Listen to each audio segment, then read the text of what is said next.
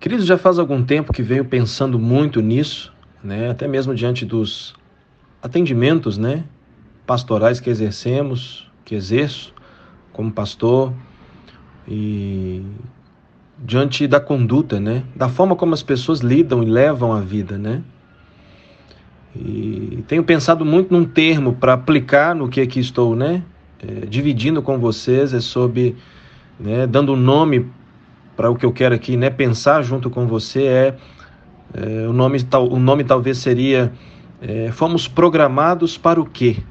E quando eu digo programação, eu falo sobre uma compreensão, uma construção psíquica, né, que que me leva a enxergar a vida de um modo, que me leva a ver a vida de um modo e que vai influenciar, claro, o meu modo de viver, a minha linguagem, a minha fala, minha forma de, de pensar e de interpretar o mundo, a minha forma de decidir e escolher, a minha forma de conduzir a minha vida pautada em crenças, ideias, é, em ideologias, né, informações. E isso eu acredito que para esses últimos dias, até mesmo diante do que a pandemia tem causado, do que as más notícias né, têm sido, na forma como elas têm sido propagadas, boa parte delas exageradas né, e politicamente é, influenciadas né, por interesses pessoais, né, que de forma partidária querem fazer de um tempo de crise palanque né, para uma projeção política para as eleições que vão se aproximando. Então eu acredito que esse é um tempo de olharmos para dentro de nós e pararmos para ter ou buscarmos ter uma resposta para essa pergunta. Fomos programados para o quê? E aí eu queria usar como base bíblica, por exemplo, Romanos capítulo 12, o verso 2: Se não vos conformeis com este mundo, mas transformai-vos pela renovação do vosso entendimento, para que experimenteis qual seja a boa, agradável e perfeita vontade de Deus. Nós citamos muito que a vontade de Deus é boa, agradável e perfeita, né? E de fato é uma verdade bíblica. Mas existe uma condição para quem quer viver essa vontade. Não basta saber que Deus é bom e que vai ser agradável e que é perfeito no que Deus tem para mim, para você, né? E geralmente é, apoiamos essa ideia que temos sobre a vontade de Deus, esperando algum benefício para a nossa vida. Isso é claro, né? Mas antes de desfrutarmos de algum benefício divino, precisamos, né? É, nos posicionar de maneira correta né, e abrir o nosso entendimento para entender da maneira certa. Porque essa vontade que é boa, agradável e perfeita é para quem experimenta uma renovação de mente. E Paulo diz que antes de renovar a sua mente, você é, precisa sair do lugar de conformismo, ou seja, não se conforme com este mundo. E quando Paulo aqui está né, é, pautando a ideia de você não se conformar com o mundo, não é de você ser conformado de ficar olhando o céu, de ficar olhando a árvore, de ficar olhando as nuvens, não. A palavra mundo aqui nos leva à ideia de, de ideologia, de sistema de crenças, na forma como pessoas sem Cristo enxergam a vida, né? Pessoas que vivem a vida em si, né? É, pessoas que criam seus próprios deuses, né? Suas é, suas próprias religiões, né, vi, visando uma própria aceitação e justificação.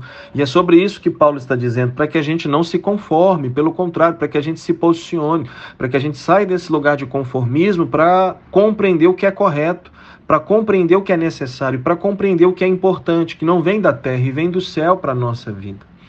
E quando nós falamos sobre é, renovar a mente, é o que Paulo aqui pede, a palavra renovar nos leva a uma ideia de que existe uma realidade que quer ocupar, o que pode ocupar a minha e a sua mente, é, substituindo uma realidade, né? substituindo algo que outrora ocupava a nossa mente. Né? Renovar. Não é algo que chega para ocupar ou estrear algo novo, pelo contrário, é algo que chega hoje para mim, para você, para substituir aquilo que outrora ocupava a minha e a tua vida, né? e que não nos ajudava em nada, pelo contrário, nos prejudicava. Né? Então a ideia que Paulo aqui está construindo é que existe de fato uma realidade no qual deve ocupar a minha vida, a tua vida, a minha e a tua mente, e que nos leva de fato àquilo que é preciso, aquilo que é importante, aquilo que vai ser necessário, aquilo que é construtivo para a nossa vida. E aí eu me e aí eu me sou levado a pensar e a refletir sobre, né, o nome do tema que aqui estamos aqui pensando, programados para o quê? Né? Porque falar sobre programação é falar sobre uma construção de ideias que, que eu me aproprio e que influencia a minha vida rumo a um destino que me espera. Né? É falar sobre vida, falar sobre projeção de vida. Né? E quando nós falamos sobre programação, nós estamos falando de conhecimento, de aprendizado. Né? E aí chegamos hoje olhando essa geração pós-moderna, chegamos e percebemos que chegamos à ideia e, e percepção de que estamos convivendo em meio a uma geração que foi programada para sofrer, né? Uma geração que foi programada diante, né, da, das omissões é, familiares, dos traumas, das circunstâncias que foram programados, né, recebendo essas informações que os programaram para viverem uma vida sofrida.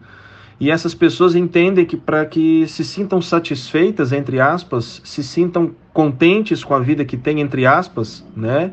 É, se sintam é, é, vivendo de fato, né? Vivendo um mundo real pautado no sofrimento. E o que isso gera? Pessoas que, quando estão diante do sucesso, se auto-sabotam. Pessoas que estão diante de uma projeção construtiva se auto-sabotam, né? Pessoas que estão diante né, de romperem e de progredirem a vida pessoal se auto-sabotam, porque foram programadas, pautadas nessas informações que receberam né, no passado. Então, assim, eu quero e, é, falar sobre isso, né, vai exigir mais tempo, mas hoje eu quero, assim, poder fazer você pensar sobre o, o, no que você foi programado. Quais, for, quais foram as informações que introjetaram na tua vida e que construíram a tua, a tua forma de enxergar a vida e a realidade hoje? Né? Você é alguém que hoje vê a vida como te ensinaram no passado? E caso a sua resposta seja sim, quem foi que te ensinou e como é que te ensinaram a ver a vida? Então eu queria que você, né, nesse primeiro momento, pensasse dessa forma e aí fizesse um paralelo né, com o que Deus tem para a tua vida. Né? Porque Paulo está dizendo aqui, e aí eu quero atualizar para dentro que estamos falando aqui, que Paulo está dizendo para mim, para você dessa forma, é tempo de se reprogramar, resetar, né? Você precisa resetar o que foi depositado na tua vida, naquilo que você foi programado para que você viva e experimente uma nova programação que vem do alto, que vem de Deus para mim e para você, que vai te levar, que vai te sustentar, que vai conduzir a tua vida né, dentro, do que, dentro do que de fato você precisa, do que você necessita e naquilo que você espera.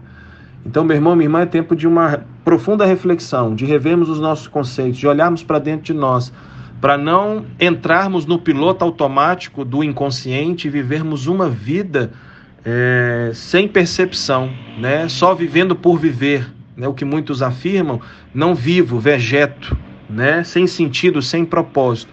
E isso com certeza está acontecendo caso você esteja experimentando essa realidade, porque você carrega uma programação errada, né? Te ensinaram, te programaram a ver a vida de um modo errado. Então eu quero te convidar juntos, né, pensarmos, desconstruirmos, resetarmos para que uma nova programação que vem do alto, é Cristo para mim para você, seja inculcada na sua cabecinha, inculcado no seu inconsciente, inculcado na sua mente, né, ao seu coração, para que você aprenda a enxergar a vida de um modo correto, para que você viva uma vida abençoada, para que você viva uma vida contente consigo, em Deus, para que você viva o teu propósito, para que você viva o teu chamado, né, para que você supere as faltas do passado e se alegre, né, com o que lhe é proposto no presente para te suprir, que é Cristo, que é o Senhor, que nos preenche, que nos envolve, que nos sustenta e que nos ajuda, transformando a nossa história de vida. Então é isso que eu quero, assim, hoje, dar início para juntos pensarmos e no tempo, né, é, oportuno, quero poder continuar proporcionando essas reflexões junto com você, ok? Um beijo para o teu coração e vamos pensando, vamos construindo. Tamo junto.